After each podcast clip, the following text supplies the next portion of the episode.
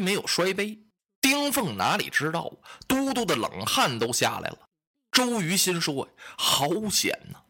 这时候云长坐下了，喝了几杯酒。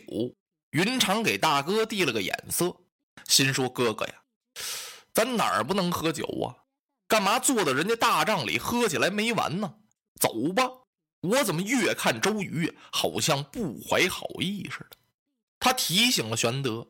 这时候玄德呀，也有点咂摸出滋味来了，心说：“糜竺告诉我，都督请我到三江口议论军机，怎么自从坐下到现在，一句打仗的事儿也没说呀？”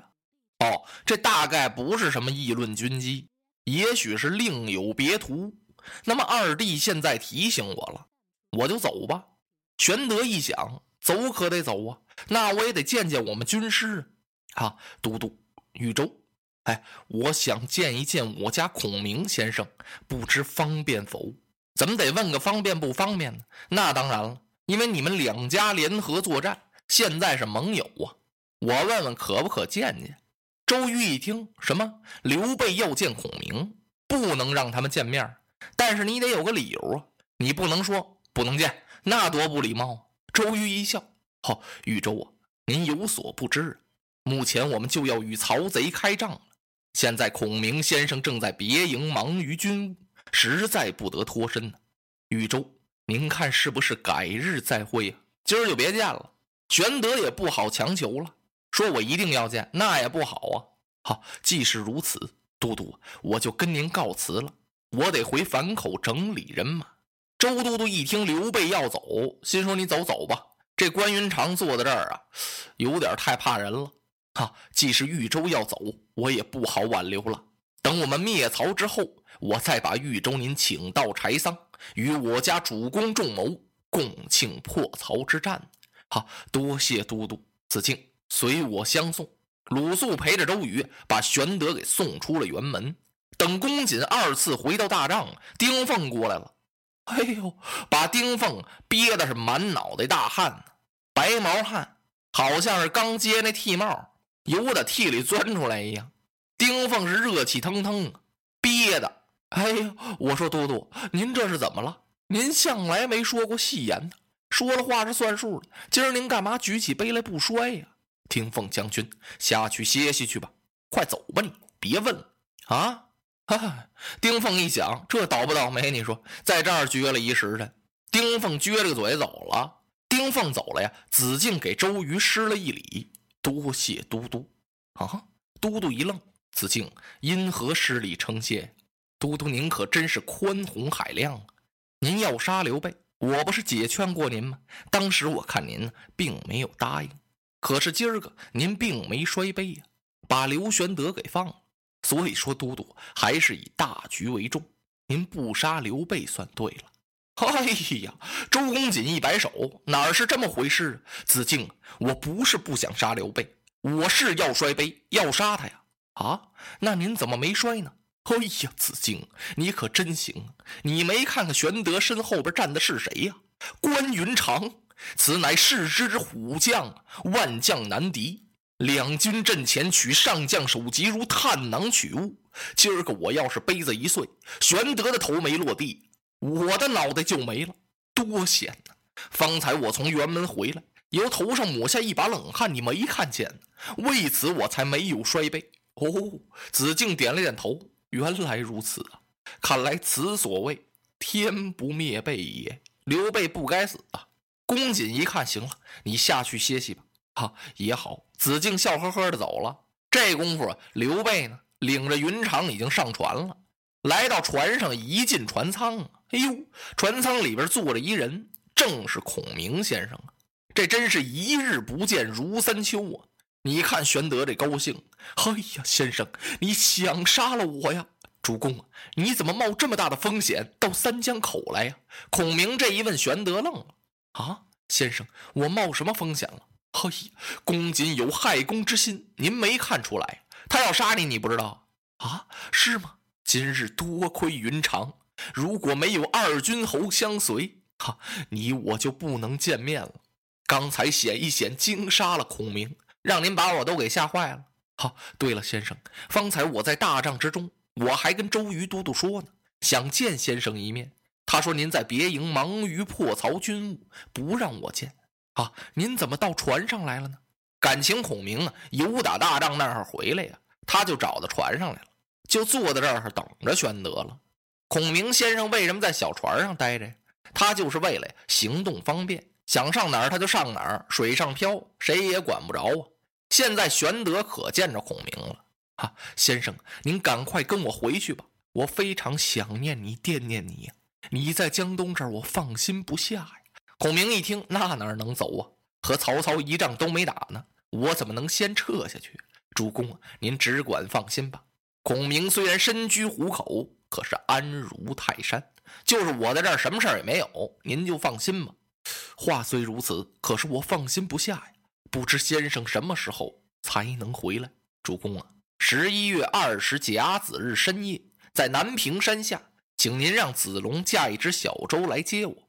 您可别忘了，就是说呀待东南风起时，也就是我归家之日。东南风一起，我就回家了。孔明几句话说的，玄德和云长啊有点发愣。怎么回事呢？这大冬天的，怎么能够刮东风呢？这不是没影的事儿吗？而且还定下日子来了，十一月二十甲子日，东风一起，先生就回来了。这能有准吗？这个孔明先生又叮嘱了一句：“主公啊，是切记莫忘，您可别把这事儿给忘了。”玄德一听：“嘿，先生，我忘了什么这样的大事？我怎么能忘呢？我一定派子龙来，那我就不送主公您了。”请您多多保重。说完了，孔明先生这才离开了船只。玄德带着云长回去了。走到半路上，好嘛，从对面来了一百条战船，当头一员大将站立在船头上，是横握丈八蛇矛。三将军张飞，张飞干什么来了？大哥上三江口去的时间太长了，唯恐周郎加害，放心不下呀，特地前来接应。兄弟相会。一块回了樊口了。玄德刚走，曹操的书信下到了三江。曹操给周瑜写了一封信，周都督接过信来，这么一看呀，这信皮上写着“汉大丞相赴周都督开封”。周瑜一看这几个字儿，腾的一下，这火就上来了，多大的口气，就好像啊上峰给下属写信一样。气得周瑜咔咔把这信撕得粉碎，啊啪往地上这么一摔，吩咐一声：“来呀，将下书使臣推出去斩了。”子敬赶忙过来解劝：“啊，慢来慢来，都督，两国相争不斩来使，人家是来下书来，把他赶出去就算了吗？不行，子敬不必拦阻，我是斩使示威，我非把曹操这使臣杀了不可。”当时啊，让刽子手把这下书人推出去给砍了，把这下书人的首级交给跟着他来的那些从人，给曹操送回去了。然后周瑜吩咐一声，击鼓声仗，随着鼓声这么一响，文武就到齐了。周瑜立刻传令，他派大将甘宁、甘兴霸为前部先锋官，蒋钦、韩当为副将，三个人共统精兵一万，把这兵是挑了又挑，选了又选呀。选那水性最好的、身体最棒的，多带强弓硬弩。我做你们的后队，咱们是兵发曹营，一举进军。听孔明先生那个良策，先和曹操建个水仗，水仗当先杀一杀曹操的威风。一声炮响，大队人马由三江口就出动，铺天盖地似的就奔曹营杀来了。曹操听说周瑜出兵，他赶忙派蔡瑁、张允啊，他的这两个水军都督领战船迎敌。曹操啊，没把周都督放在眼里。嘿，小周郎，你们东吴有多少人马呀？你以为老夫我不知道吗？你把全部的人马都领出来，也不足十万呢。老夫雄兵百万，周郎，我看你怎样抵挡？蔡瑁、张允率着战船在江面上和周瑜的人马这么一碰面，这蔡瑁、张允呢知道周瑜厉害，他们倍加小心，就是格外注着意呢。两军一碰头的时候，蔡瑁、张允一看对面战船高悬一面锦旗，上书七个大字：“江东大将甘兴霸。”坏了，甘宁的先锋是在水面上打仗的人，有几位不知道这位锦帆贼的呀？周都督派他做了正印先锋，这可要麻烦呐！蔡瑁的话还没落音呢，只听甘宁在对面船头大喊一声：“你家甘将军在此，哪个敢战船上来会我三合？”随着这话声，嘎嘣，噌，大弦刃扣，我就射了一箭，一箭飞过来是红光迸现。蔡瑁旁边有一位将军中箭而亡。蔡瑁一哆嗦，只见甘宁把弓往空中这么一举，大喊一声杀，哗！东吴的战船就杀过来了。哎呦，东吴的兵将像出水蛟龙一样，不论在船上还是在水里，一个比一个勇猛啊！蔡瑁、张允当即大败，东吴三路战船是纵横水面，周都督亲自督战，万箭齐发，曹兵中箭落水的是不计其数。周都督领人马追杀了一阵，这三江出会战是孔明第一功，周都督吩咐击鼓还兵。是回营庆功。落花葬黄冢，花蝶各西东。千年之后的我，重复着相同。